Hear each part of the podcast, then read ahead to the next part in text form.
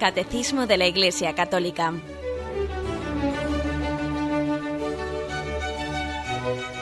Un programa dirigido por Monseñor José Ignacio Munilla, Obispo de San Sebastián.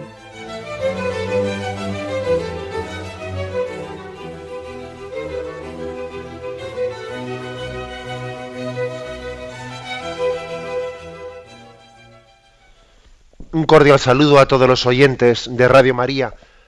Un día más, con la gracia del Señor, proseguimos el comentario del Catecismo de nuestra Madre la Iglesia.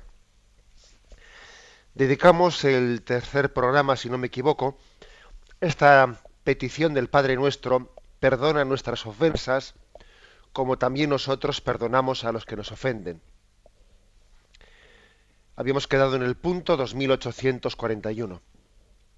Y dice, esta petición es tan importante que es la única sobre la cual el Señor vuelve y explicita en el Sermón de la Montaña.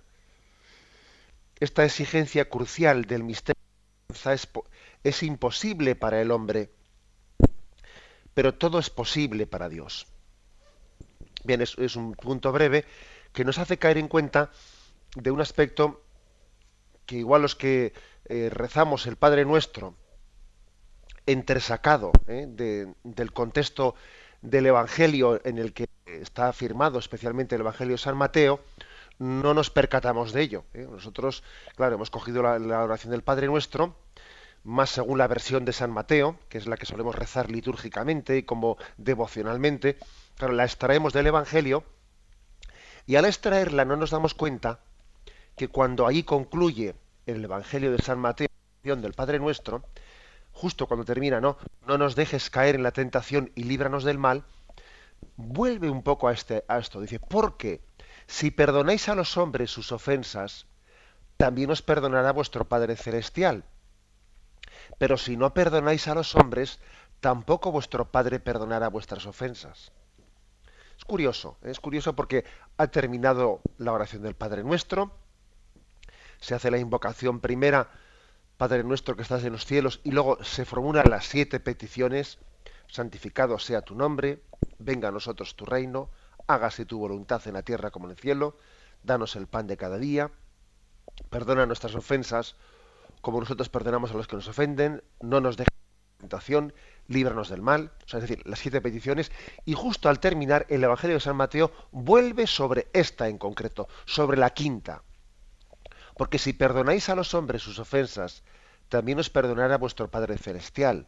Pero si no perdonáis a los hombres, tampoco vuestro Padre Celestial perdonará. O sea, vuelve sobre la quinta, ¿no? Y eso llama la atención, claro, ¿eh?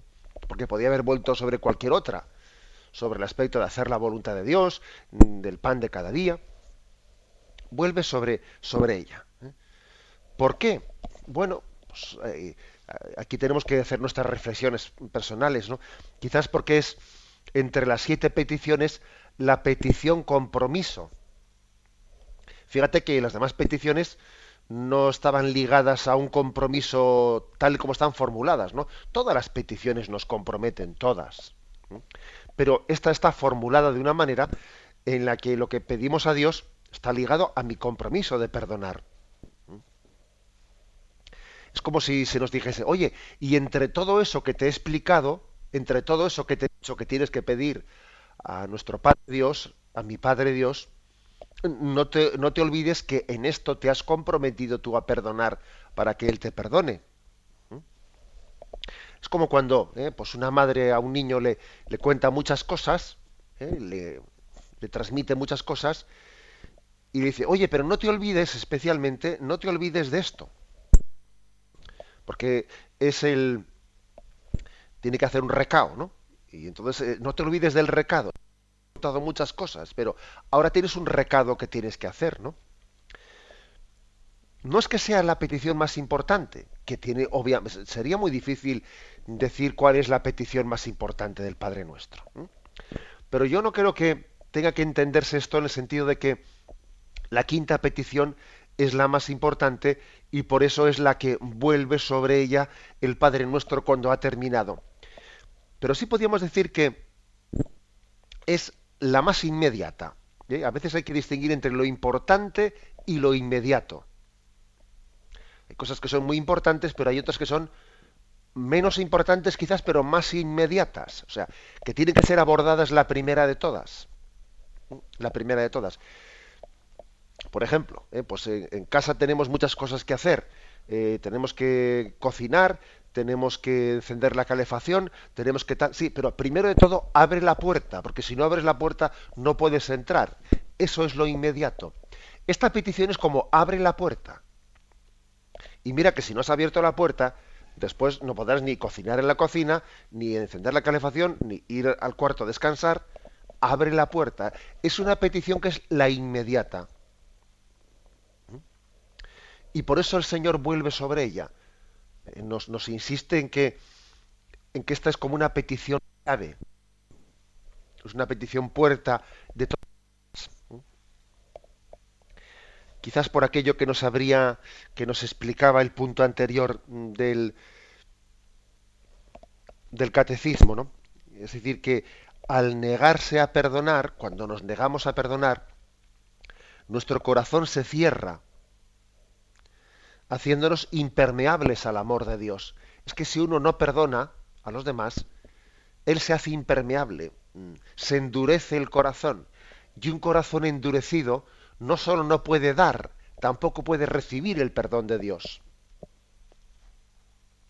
Entonces, mm, te haces, mm, te haces absolutamente impermeable a todo el resto del Padre nuestro. O sea, no es que en esta petición no puedas recibir el perdón, es que tampoco puedes mm, cumplir la voluntad de Dios, hágase tu voluntad en la tierra como en el cielo. Tampoco puedes pedir que Dios sea santificado porque tú no estás para santificarte. O sea, que es una especie de incapacitación para todo, por la dureza del corazón. Esta es el, quizás la explicación de por qué vuelve, ¿eh? por qué vuelve el. Ahora vamos a, si queréis, si os parece, aparte de este texto que, este texto que aquí se nos, se nos ha ofrecido, es curioso porque también se puede ver algún otro lugar, Mateo 5, nos propone el catecismo 5, 24, dice, justo antes del Padre nuestro, ¿eh? por tanto, si cuando vas a presentar tu ofrenda sobre el altar, ¿Te acuerdas allí mismo de que tu hermano tiene quejas contra ti? Deja allí tu ofrenda ante el altar, vete primero a reconciliarte con tu hermano y entonces vuelve a presentar tu ofrenda. Un texto, eh, similitud tremenda en su contenido, su contenido en su, en el fondo, pues con este perdona como nosotros perdonamos. O sea, si yo cuando voy a presentar la ofrenda a Dios recuerdo que tengo algo contra alguien, mira, deja primero, espérate, vete a reconciliarte y luego y luego ya volverás. Porque si no tú esta ofrenda que presentas a Dios no va a tener efecto en ti, te va a resbalar, te va te va a dejar igual que estabas, ¿no? Va a ser un acto de culto externo que no te va a empapar. Porque tú te has hecho impermeable al no perdonar a ese con que, contra el que tenías algo. ¿no? Es decir, cuando nos dirigimos a Dios tenemos que estar abiertos, todos los poros abiertos, ¿no? Para recibirle a Dios y no cerrado, impermeable. A veces es, frecuente que algunas personas cuando, cuando oran y cuando rezan suelen abrir sus manos, ¿no? Tienen esa costumbre, es una postura, digamos, oracional, de abrir las palmas de las manos, abrir quiere como significar estoy abierto, ¿no? Estoy abierto a lo que Dios quiera decirme, a lo que Dios quiera comunicarme. Bien, pues esto es mucho más que una postura corporal, es una postura espiritual. Bien, el que el que no ha perdonado a sus semejantes no puede, o sea, las manos no las tiene abiertas, tiene los puños cerrados. Tiene los puños cerrados y está impermeable. En los poros no penetra la gracia de Dios, ¿no? Perdonad esta expresión, ¿no? O sea, sus poros le, están tan cerrados que, allí no penetra la gracia de Dios. Y fijaros, un texto más, ¿eh? un texto más es el de Marcos 11, Marcos 11, 25. Un texto curioso, porque no suele ser muy citado el texto y, tiene una gran enseñanza. Está después del el episodio de la higuera, eh, la higuera que es secada por el Señor, porque no daba fruto. A la mañana siguiente, al pasar, vieron la higuera seca de raíz. Pedro cayó en la cuenta y dijo a, Jesús, Maestro, mira, la higuera que dejaste, que, perdón, que maldijiste, se ha secado. Jesús contestó, tened fe en Dios. En verdad os digo que si uno dice a este monte, quítate y arrójate al mar, y no duda en su corazón, sino que cree en que sucederá lo que dice, lo obtendrá. Por eso os digo, todo cuanto veis en la oración, creed que os lo han concedido y lo obtendréis. Y cuando os pongáis a orar, perdonad lo que tengáis contra otros, para que también vuestro Padre del cielo os perdone vuestras culpas. Este, es curioso este texto, ¿eh? que nos suele pasar más desapercibido. O sea, Jesús liga, pone como ¿eh? dos condiciones para que nuestra oración tenga fruto, alcance su objetivo. ¿no?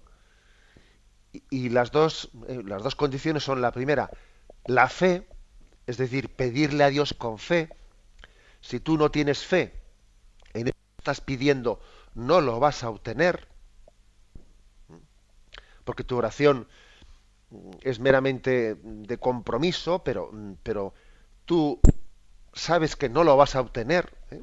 y estás pidiéndolo sin confianza alguna, si no tienes fe, si no tienes confianza en Dios, tu oración es absolutamente vacía, le falta lo principal, le falta el motor. ¿eh? Es como unas palabras huecas. Así es la oración que no tiene fe. Bueno, pero lo, que es sorprendente es lo segundo. Y cuando os pongáis a orar, aparte de eso que te he dicho, perdonad todo lo que tengáis contra otros, para que también vuestro Padre del cielo os perdone vuestras culpas. O sea, pone al mismo nivel el tener en lo que pedimos y el haber perdonado. Mira, es que si no perdonas, es como si pides sin fe. Curioso, ¿eh? Este pasaje de Marcos 11.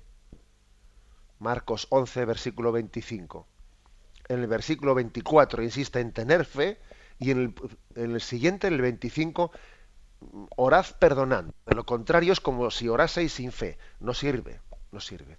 Orad perdonando. Es una, gran enseñanza. Nosotros quizás desde nuestro pobre, ¿eh? desde nuestra pobre perspectiva, nos cuesta entenderlo, porque igual la primera parte pues nos es más lógica. Claro, hay que pedir con fe. Si tú pides sin fe y sin confianza, ¿para qué estás pidiendo? Bueno, eso nos parece lógico. Pero la segunda parte, desde nuestra concepción, nos parece menos lógica, ¿no? Claro, si dice, y tú cuando te pongas a, pedirle a Dios, perdona primero. Si no, tu oración no va a ser escuchada. Y dice, bueno, dice, bueno, ¿por qué? Son, son dos cosas distintas, ¿no? Yo a Dios le estoy pidiendo esto y lo otro y lo otro, y ¿qué tiene que ver eso con que yo no le haya perdonado al otro? ¿Mm? ¿Por qué se liga la, eh, la, obtención de lo que yo le estoy pidiendo a Dios, que ya no es, aquí ya no se refiere exclusivamente a que yo pida ser perdonado, sino que pido otras cosas? Señor, te pido esto, te pido lo otro, ¿no? ¿Tiene que ver eso con que yo no le haya perdonado a uno? Pues fíjate que el Evangelio lo une indisolublemente lo une indisolublemente. Porque cuando tú pides, sea lo que sea, aunque no únicamente pidas ser perdonado, aunque pidas pan, aunque pidas mm, salud, aunque pidas lo que sea, en el fondo lo que estás pidiendo es amor, un acto de amor de Dios gratuito. Pides ser amado gratuitamente. Y entonces Dios te dice, yo te amo, pero tú tienes que abrirte a acoger este amor que te doy. Es como si él te dijese, oye, pon el vaso, pon el vaso para poder coger el amor de Dios, para que ese amor de Dios tenga un en el que pueda ser donado, ¿no? Y tú resulta que si tú no perdonas, que si tú en tu vida estás cerrado a amar a los demás, tú no tienes un vaso en el que coger ese amor de Dios. Es decir, Estás pidiendo algo para lo cual no tienes receptividad. Porque los dones que pedimos a Dios, lo importante no es lo material de lo que pido, es decir, la salud, es decir, eh, lo que estoy pidiendo, lo que sea, ¿no? La salud, no. Lo, que, lo, que, lo importante, más que la materialidad, es que es fruto del amor. Y el amor de Dios tiene que ser recibido. Y para poder recibir el amor de Dios, tú tienes que, tú tienes que ser misericordioso. Tú tienes que hacer un acto de amor incondicional. De lo, contrario, lo que Dios te da, tú no tienes dónde cogerlo. No tienes vaso en el que coger agua. Y se cae, se derrama, se pierde. Algo así ¿eh? es lo que se está aquí diciendo. Para poder tener para poder pedir a Dios hay que tener fe para pedirlo. Sí, y también hay que tener vaso para cogerlo. Y poder cogerlo es mm, el amor incondicional que también nosotros ejercemos cuando perdonamos. Tú pides a Dios amor, pero no se puede recibir el amor en el fondo sin tenerlo en otra medida, aunque sea más pequeña, aunque sea más pequeña. Es como diciendo, eh, mira, para poder pedir un don, de alguna forma tú tienes que haberte preparado a recibirlo. De lo contrario es imposible que lo recibas. ¿eh? Y ese don es el, es el amor que se manifiesta en el perdón. Y así yo me preparo y me preparo para poder recibir un don superior, que es el del amor de Dios. Tenemos un momento de reflexión y continuamos enseguida.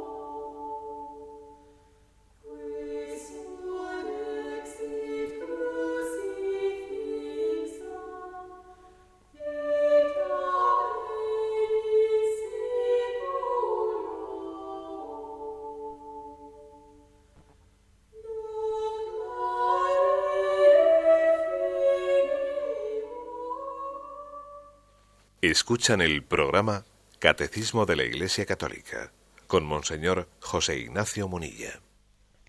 Continuamos en la explicación de este punto 2841.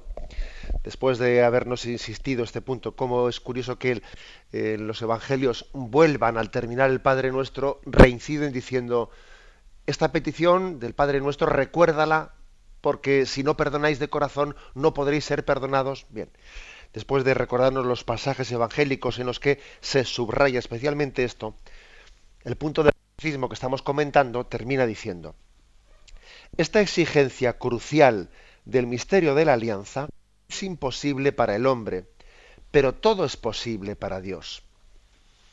Bueno, esta frase, esta frase nos pone ante nuestra realidad. Dice, para el hombre es imposible perdonar de corazón ¿eh? todas las ofensas que él ha recibido. Y no porque hayamos recibido muchas, que también, ¿eh? sino por nuestra condición, o sea, nuestra condición carnal, le es muy difícil perdonar. Le es muy difícil. Quizás haya, algún oyente, porque en eso tenemos experiencias muy distintas, ¿no? puede haber algún oyente que esté diciendo ahora, bueno, no sé, a mí no me cuesta tanto perdonar, no me ha costado tanto. Fíjate, aunque tengas esa experiencia, que te quede claro que si tú, has percibido el perdón como algo que te que has podido hacerlo pues con cierta facilidad, que sepas que ha sido un don de la gracia, que si hubiese sido por tu carne y por tu sangre, por lo que en ti es meramente natural, te hubiese sido imposible y cuando otros oyentes pues perciben decir lo, que me cuesta perdonar, ¿no? Porque ahí le doy vueltas a las cosas y me y, no sé, y de alguna manera se me se me pudre, no se me repudre, no sé, de alguna manera se, se produce una violencia en mí, es que esa es la realidad, es la realidad del hombre. El hombre es carnal y dentro de su carnalidad, ¿eh? que está pues muy afectada por el pecado, están sus rencores, ¿eh? Sus rencores, sus, recuerdos de los que no puede desprenderse, etcétera, etcétera, ¿no? Y el, acto de perdonar es un acto espiritual. Es un acto espiritual. Y entonces, a nosotros, por naturaleza, no, nos es imposible ¿eh?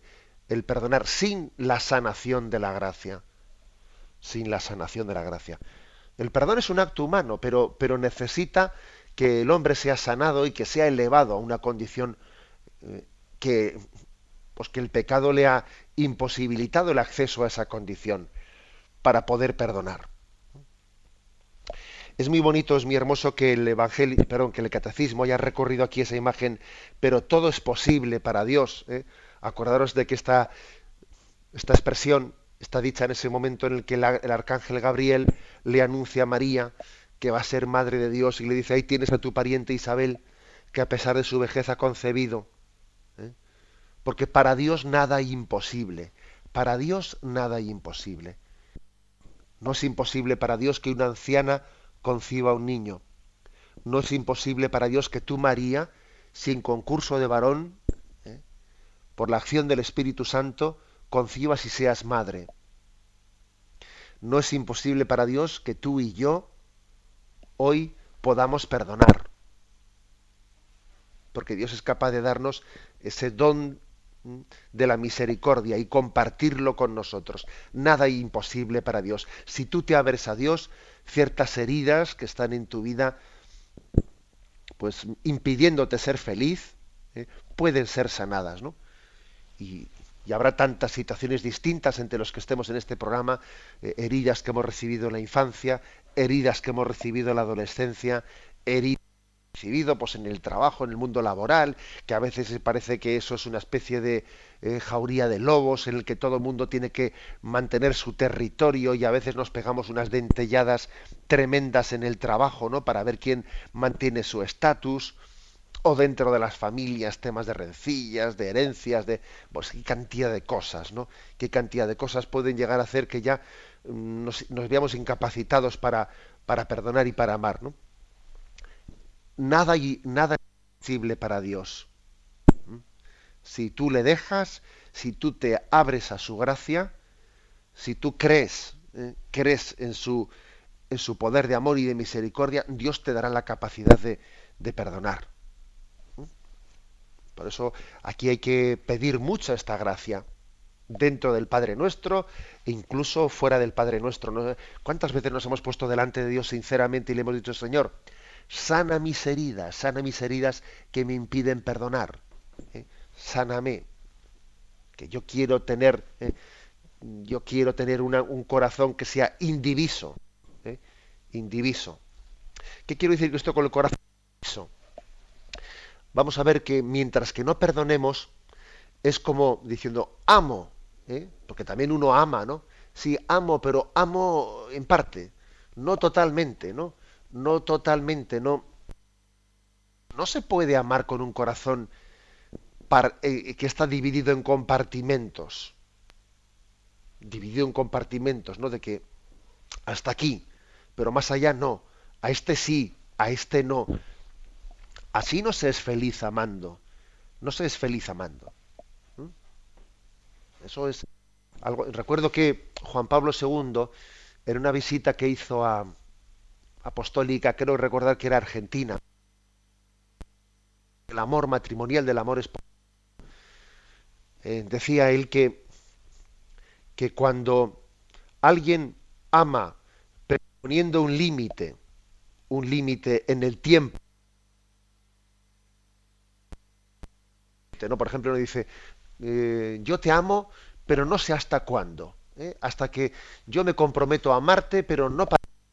Me, comprometo a amarte hasta que mis sentimientos continúen, ¿no? Cuando no nos separaremos. ¿eh? Digamos, ese concepto de que el amor no es eterno, ¿no? Entonces Juan Pablo II decía, si uno no es capaz de comprometerse a amar por toda la vida, en realidad es que con, todo su corazón ni en este momento siquiera. ¿eh? Dice, cariño, yo te, quiero con todo el corazón y con toda mi alma, no sé hasta cuándo.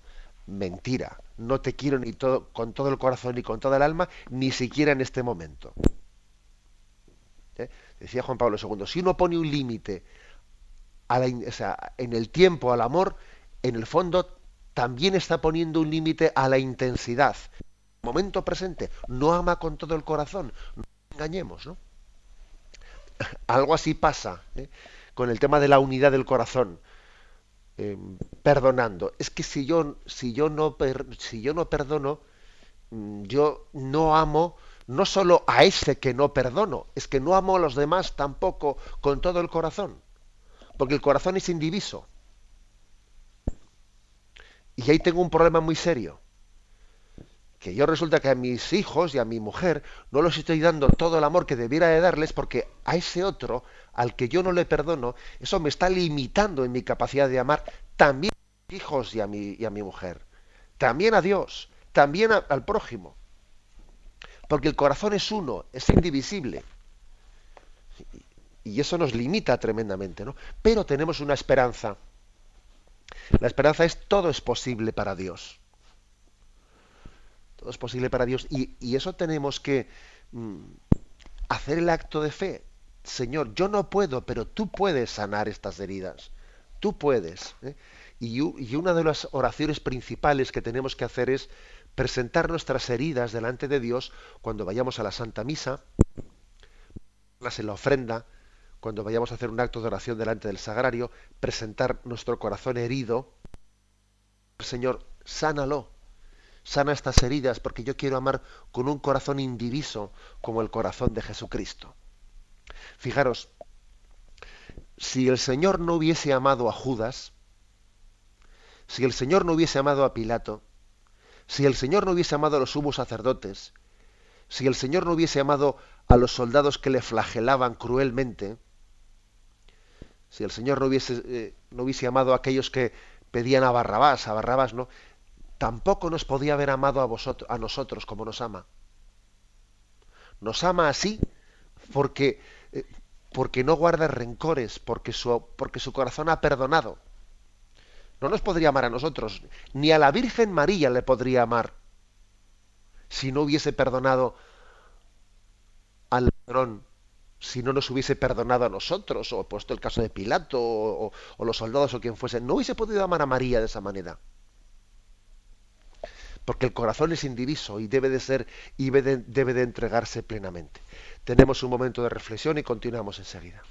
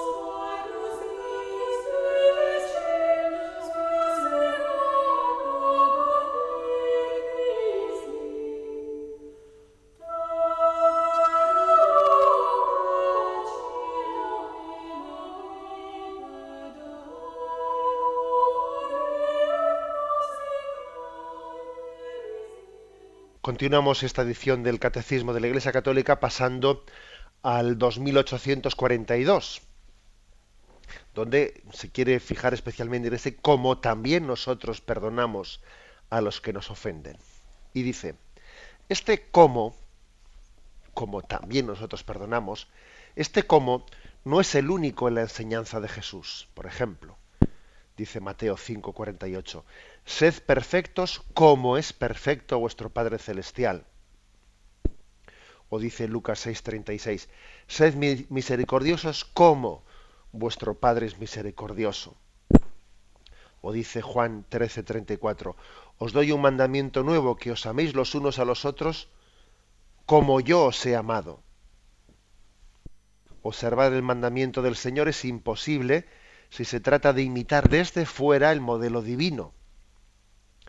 Se trata de una participación vital y nacida del fondo del corazón en la santidad, en la misericordia y en el amor de nuestro Dios. Solo el Espíritu, que es nuestra vida, puede hacer nuestros los sentimientos que hubo en Cristo Jesús. Así la unidad del perdón se hace posible, perdonándonos mutuamente como nos perdonó Dios en Cristo. Bueno, em, como veis, este punto del catecismo nos hace caer en cuenta ese cómo, ese ponernos en comparación eh, con, con Dios nuestro Padre o con Jesucristo, no se reduce únicamente al Padre nuestro, perdona nuestras ofensas como nosotros perdonamos.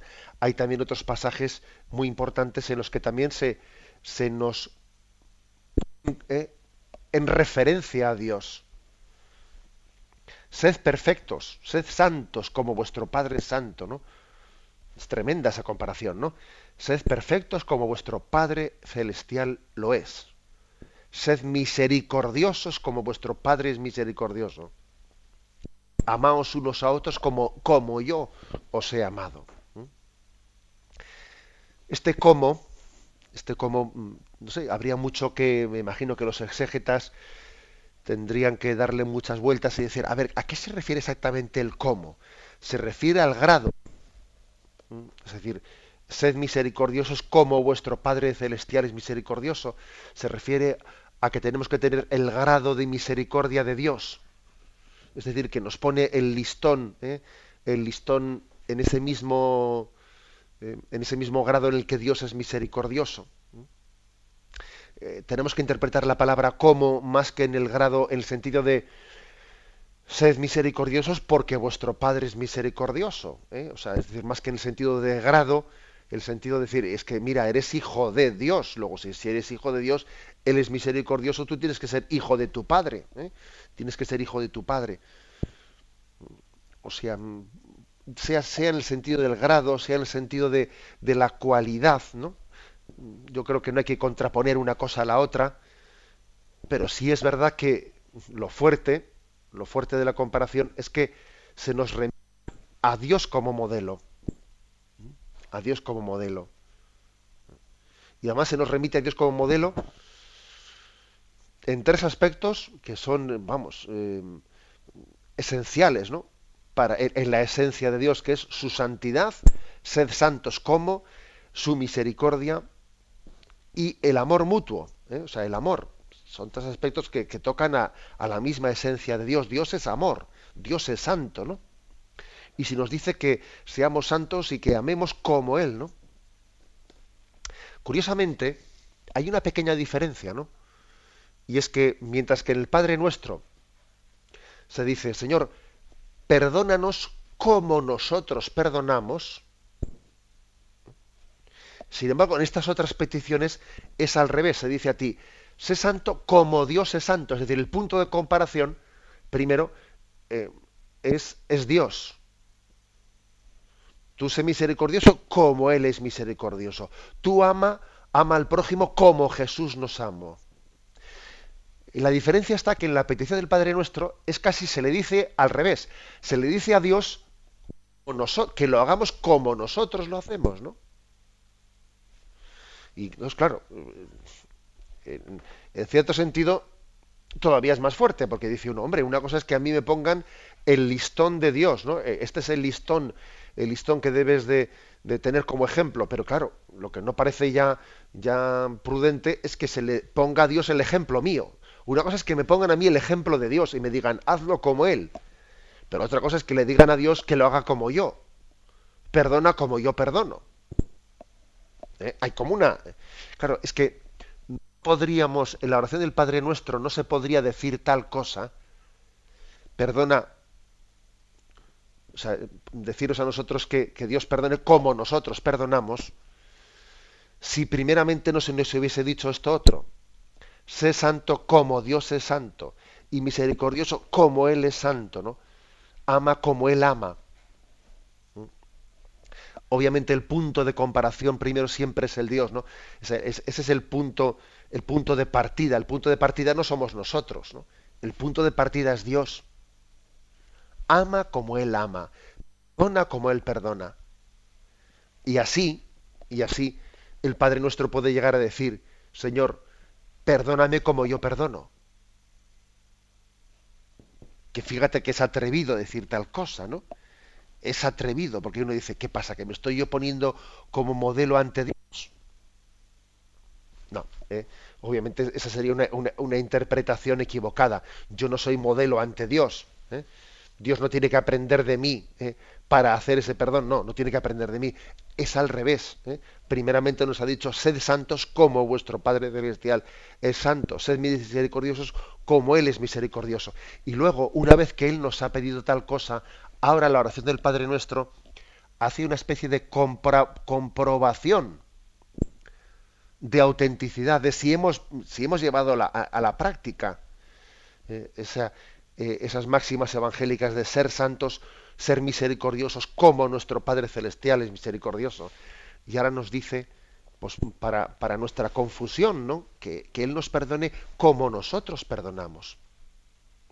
Bien, por eso es como es unir, unir del Padre Nuestro a este otro tipo de, de frases evangélicas en las que el cómo se refiere a Dios. ¿eh? Sed perfectos como lo es Dios, sed misericordiosos como lo es Dios. Una cosa más, ¿no? Dice este punto del catecismo. Ya lo ha dicho el anterior. O sea, no es posible para el hombre perdonar de esta manera, pero todo es posible para Dios. ¿Dónde está la clave? Dice, es imposible si se trata de imitar desde fuera el modelo divino. Sea, si uno, si puede, si uno piensa que esto es cuestión de fuerza de voluntad, ¿eh? que es una especie de voluntarismo de decir, a ver, yo voy a, ¿eh? voy a imitarle a Dios en el perdón, etcétera, no, no, puede, o sea, es decir, se está equivocando, está haciendo un planteamiento voluntarismo, voluntarista, pelagiano, en el que se olvida de que eso es gracia, eso es gracia, eso es don. ¿Mm? Supera tus fuerzas carnales, es un acto espiritual que tiene que recibir el don del Espíritu. Por eso dice, no se trata de imitar desde fuera el modelo divino, sino de recibir el don del Espíritu Santo que transforma el fondo de nuestro corazón y nos hace capaces de participar en su santidad, en su misericordia y en el amor, en el amor incondicional. ¿no? Nosotros siempre hemos tenido la, tendencia de, cuando se habla de imitar a Jesucristo, mm, hemos tenido la tendencia de pensar en una imitación externa. No, no es eso. ¿eh? Tener los mismos sentimientos que el, corazón de Cristo. Tener los mismos sentimientos que aquí se nos remite a Filipenses capítulo segundo. Dice, si queréis darme el consuelo de Cristo y aliviarme con vuestro amor, si nos une el mismo espíritu y tenéis entrañas compasivas, fíjate, ¿eh? dice, si nos une el mismo espíritu o sea, el Espíritu Santo que alienta el corazón de Cristo, si es también el que alienta el nuestro, y tenemos entrañas compasivas, dadme esta alegría. Manteneos unánimes y concordes en un mismo amor y un mismo sentir. No obréis por rivalidad ni por ostentación, liderando por la humildad a los demás superiores a vosotros. No os encerréis en vuestros intereses sino buscad todos el interés de los demás. Tened entre vosotros los mismos sentimientos, los sentimientos propios de Cristo Jesús. Es decir, esta es la clave. ¿eh? Si, si queremos imitar a Cristo perdonando, tenemos que tener su mismo espíritu, el mismo Espíritu Santo que, que anima su corazón, tiene que ser el que anime el nuestro. De lo contrario, es como pedir peras al olmo. Es que no puede ser. No vamos a poder perdonar de esa forma. Tiene que ser un don del Espíritu. Un don del Espíritu Santo que nos permita perdonar de esa manera. ¿Eh? Repito esta frase. Si nos une el mismo Espíritu, o sea, Cristo y a nosotros, si nos une el mismo Espíritu, entrañas compasivas, tened entre vosotros los mismos sentimientos del corazón de Cristo. Hay eh, una, una, referencia a que esto es un don, es, volver a nacer de nuevo. Es, una, es un don de la un nacer a, una vida nueva. Cuando uno perdona de esta manera, está naciendo a una vida nueva. Fijaros, somos perdonados por Dios, eso lo solemos decir mucho, que el perdón de Dios es como si volviésemos a ser bautizados, como si volviésemos a nacer de nuevo cuando recibimos el perdón de Dios, ¿no? Algo así ocurre cuando perdonamos a los demás. Cuando perdonamos a los demás es como si volviésemos a nacer de nuevo. No el perdonado, ¿eh? Que también, sino el, que perdona vuelve a nacer de nuevo como cuando Dios te perdona y te dice, yo te perdono tus pecados en el nombre del Padre y del Hijo y del Espíritu Santo, y tú vuelves a nacer de nuevo. Y esto solo lo puede hacer el Espíritu Santo, que nos da nueva vida. En resumen, aquí el catecismo lo que insiste es que estamos hablando de algo sobrenatural. Perdonar es un milagro de la gracia. Perdonar es un milagro de la gracia. Y de hecho el Señor quiso unir el perdón a algunos milagros para que cuenta de ello, por ejemplo, ¿os acordáis? ¿Eh?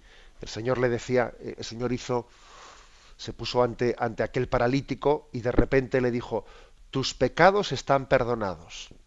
Y la gente murmuraba diciendo, ¿quién es este para perdonar los pecados? Si solo Dios puede perdonarlos. Entonces Jesús, sabiendo lo que pensaban y lo que decían, les miró y les dijo, ¿qué es más? ¿Decir tus pecados son perdonados o decirle a este, levántate, coge tu camilla y echa a andar? Pues para que veáis que el Hijo del Hombre tiene, poder de perdonar los pecados. A ti te dijo, a ti te digo, levántate, coge tu camilla y se produjo aquel milagro para, para recordarnos a todos que el milagro del perdón es un milagro sobrenatural, que perdonar es un, es un don de la gracia que supera nuestra carne y nuestra sangre. ¿Mm? Cada vez que perdonamos, se está produciendo un milagro en nosotros. Estamos superando la carne y la sangre. Y esto no puede ser hecho meramente, ¿no? Como dice aquí, por, por, una especie de deseo de, o por una decisión de la voluntad humana de voy a, ¿eh? a Dios perdonando. Eso es imposible. Eso se puede decir porque yo me abro a la acción del Espíritu Santo que emblandezca un corazón endurecido ¿eh? y es abrirse a Dios para que sea posible el perdón hacia el prójimo. Claro que uno tiene que esforzarse en perdonar. ¿eh? Yo cuando digo que es el Espíritu Santo el que nos da este don, no esfuerzo nuestro, no, no, claro, ¿eh? es con esfuerzo nuestro, pero abriéndonos al, ¿eh? al, don de la gracia de Dios. Y este es lo que eh, nos, nos, quiere ofrecer, ¿no? Ofrecer, termina diciendo este punto del catecismo, así la unidad del perdón se hace posible, perdonándonos mutuamente como nos perdonó Dios en Cristo. Lo dejamos aquí, damos paso a la intervención de los oyentes. Podéis llamar para formular vuestras preguntas al teléfono 917 107 700. 917 107 700.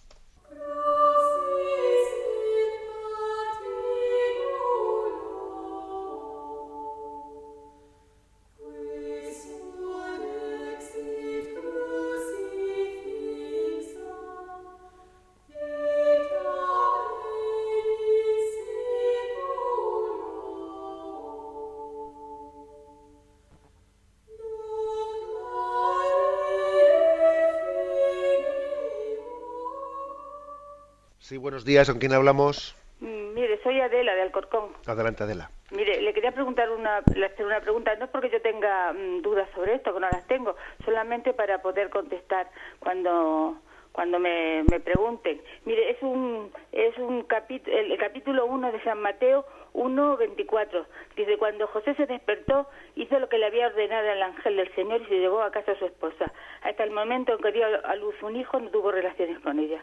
Quería que me explicara esto, aunque yo no tengo mm, dudas, pero por poder contestar. Muchas gracias. Bueno, eh, sencillamente lo que, lo, que, lo que quiere decir es que San José, eh, tiene, San José tiene un momento de, de duda, de duda de si, si ella, de si él. Hay entre los escrituristas hay como dos versiones. ¿eh?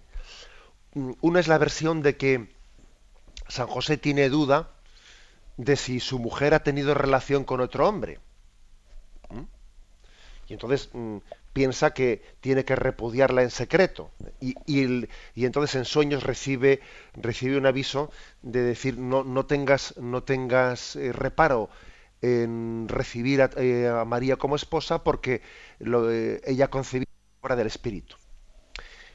Y entonces ella, bueno, pues él entiende que, que, no tiene que repudiarle a María y la lleva a casa. Otros escrituristas dan, hacen la explicación de que las dudas de San José no son de que María haya tenido relación con otro hombre para haber quedado embarazada, pues porque, eh, porque se entiende que María ya habría, le, habría comentado a José, no la habría dejado en esa duda, le habría comentado a José la visita que había tenido del ángel, etcétera, etcétera, ¿no? Entonces las dudas de San José serían más bien, eh, conforme a estos escrituristas, de la duda que él tenía de si el Señor tiene este plan con María, con la que va a ser mi esposa, de hacer la madre de Dios, entonces, ¿qué pinto yo aquí? Yo estoy sobrando, yo no quiero estorbarle a Dios en la obra que él tiene con María, ¿no? Y él tiene como una duda, duda de si mm, él debe de retirarse y desaparecer. Y entonces es cuando el ángel, por la noche en sueños, le dice, José, no tengas reparo en coger a María como esposa tuya, porque ciertamente, aunque lo que hay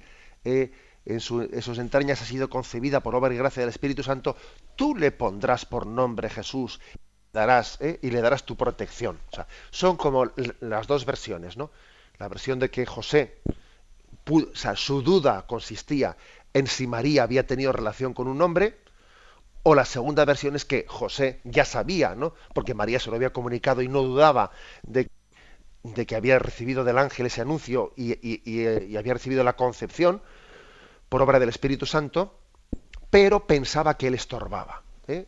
Y tenía la duda de si él debía de continuar presente en ese plan de Dios.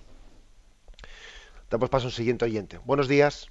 Buenos días. Sí, le escuchan. Me llamo Reyes, monseñor. Sí. Y mi pregunta era, mm, estoy separada. Eh, este, el padre de mis hijos se fue con, con una mujer. Eh, en lo que en lo que he podido y he acudido a Dios pues me ha dado que, para que lo perdone. Pero cuando le veo en una celebración de nuestros hijos, mm, no soy capaz de saludarle, no soy capaz. ¿Es que fallo en el perdón o, o que mi corazón se, se mantiene ahí? No sé. Y porque ahora me ha puesto en duda al escucharle a usted. Yo le pedí a Jesús cuando tanto sufrimiento, mira Señor, yo quiero tomar el amor de tu corazón y ponerlo con el poquito que hay en el mío y echarlo sobre esa criatura para que pueda perdonarlo, Señor. Y me ha concedido la gracia porque no siento mm, adversidad hacia Él ni nada que sea contrario al amor. Pero sin embargo, cuando lo tengo delante y va con esa señora, pues no soy capaz de saludarlo. Gracias, señor responde. Gracias a usted. La verdad es que me parece entrañable esa petición que usted le hizo al Señor, ¿no? De decir, Señor, mi, mi pobre amor, yo te pido que derrames todo tu amor en este pequeño amor mío y lo, y lo derramemos sobre él, ¿no? Para que seamos capaces de, perdonar. Me parece una, una, petición entrañable. Bueno, la pregunta que hace usted es como muy práctica, ¿no? El hecho de que yo cuando me veo delante de él que va con esa mujer, ¿eh? que no es su esposa, ¿no? Aunque se haya casado por recibir o lo que fuere, ¿no? Cuando va con esa mujer, pues mm, yo me, bloqueo, ¿no? Y, no veo yo, o sea, no me veo capaz de, ir allí y hablar con los dos, etcétera. Eso quiere decir que no le he perdonado. Yo creo que no. Yo creo que no. ¿eh? A mí me parece que me, parece que incluso, fíjese, también hay, no sé, todos los casos son distintos y yo no quiero decir, ¿eh? no quiero decir que, mm, que el caso de usted eh, haya que ponerlo como modelo para todos los demás, no, porque todos los casos son distintos. Pero sí que es cierto que igual también, mire, pues el Señor, usted ha pedido sinceramente esa sanación, usted no ha tenido o sea, no, no, no siente rencor hacia, hacia, su marido, ha tenido la capacidad de, eh, de, sanar, ¿no? De sanar esos recuerdos, etcétera, que, que, podían haberle atormentado y gracias a Dios no lo han hecho, ¿no? Ha podido seguir caminando adelante en su vida a pesar de esa traición, esa traición en el matrimonio. Mire, el hecho de que cuando usted se ve ante él y ante, esa mujer, pues no tenga la capacidad de ponerse a hablar con ellos, yo pienso que también eh, puede ser, ¿eh? puede ser un signo también profético en el sentido de que, de que es también no darle normalidad a lo que no es normal. Y yo no digo que tenga que hacer todo el mundo lo mismo, porque hay situaciones distintas, ¿no? Pero yo, yo le diría, mire, eh, no, no, se ponga usted, ¿no? No se ponga usted eh, como, una especie de silogismo de decir, si no tengo la capacidad de ponerme a hablar con esa mujer, es que, es que no, no le he perdonado a mi marido. Yo yo no me atrevería a decir tal cosa porque mire usted, igual también puede tener un cierto signo profético de no dar por bueno lo que no puede serlo, ¿eh? lo que no puede serlo.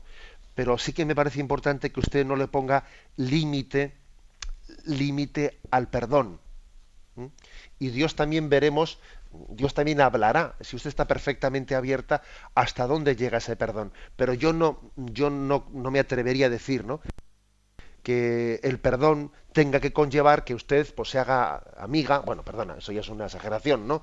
Vaya usted a tener una, eh, una especie de coloquio coloquio amical pues, con, con, la mujer eh, que se ha ido con su marido, que eso es otra cosa, porque puede, puede también llegar, llevar a, la confusión de lo que es el bien y de lo que es el mal. ¿eh? Damos paso al siguiente oyente. Buenos días. Ah, buenos días, monseñor. Sí, le escucho. Mire, eh, llamo desde Tenerife. Mire, monseñor, nuestro hijo ha roto las relaciones con sus padres al poco tiempo de casarse. Eh, no nos permite tampoco ver a nuestro nieto.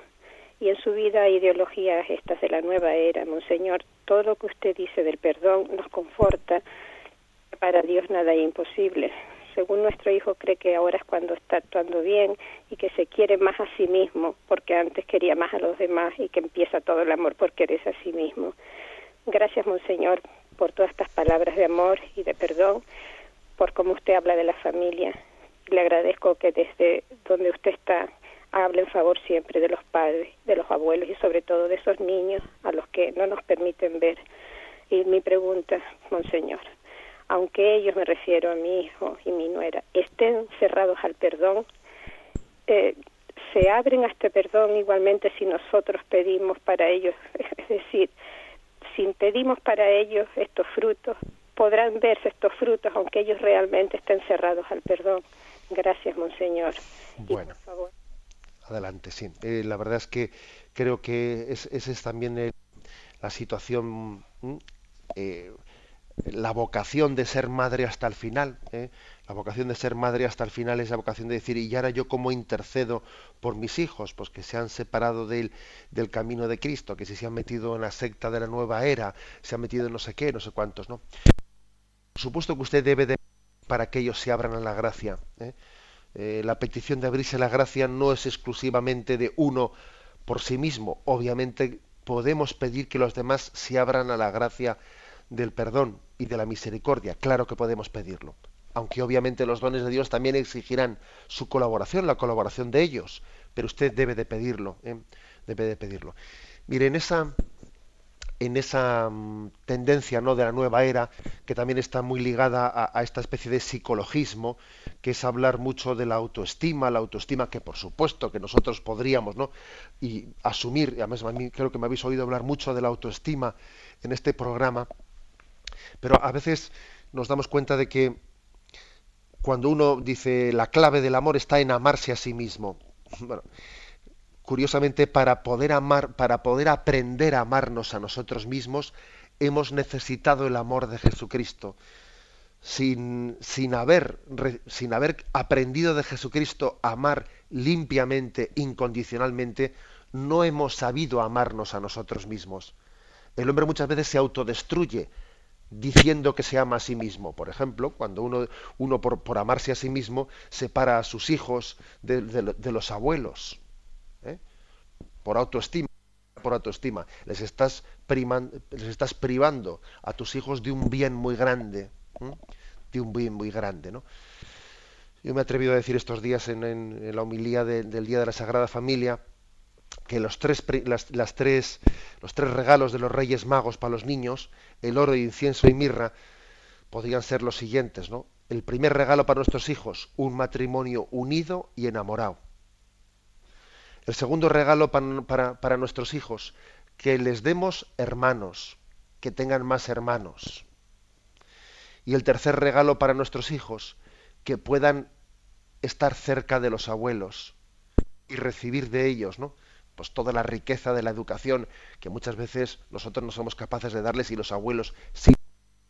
¿no? Estos tres regalos eh, son oro, incienso y mirra, un matrimonio unido y enamorado, que tengan más hermanos eh, y que estén cerca de sus abuelos para la educación.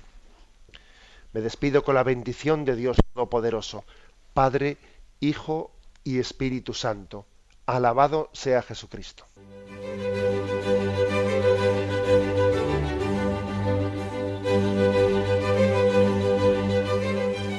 Finaliza el Catecismo de la Iglesia Católica, un programa dirigido por Monseñor José Ignacio Munilla, obispo de San Sebastián.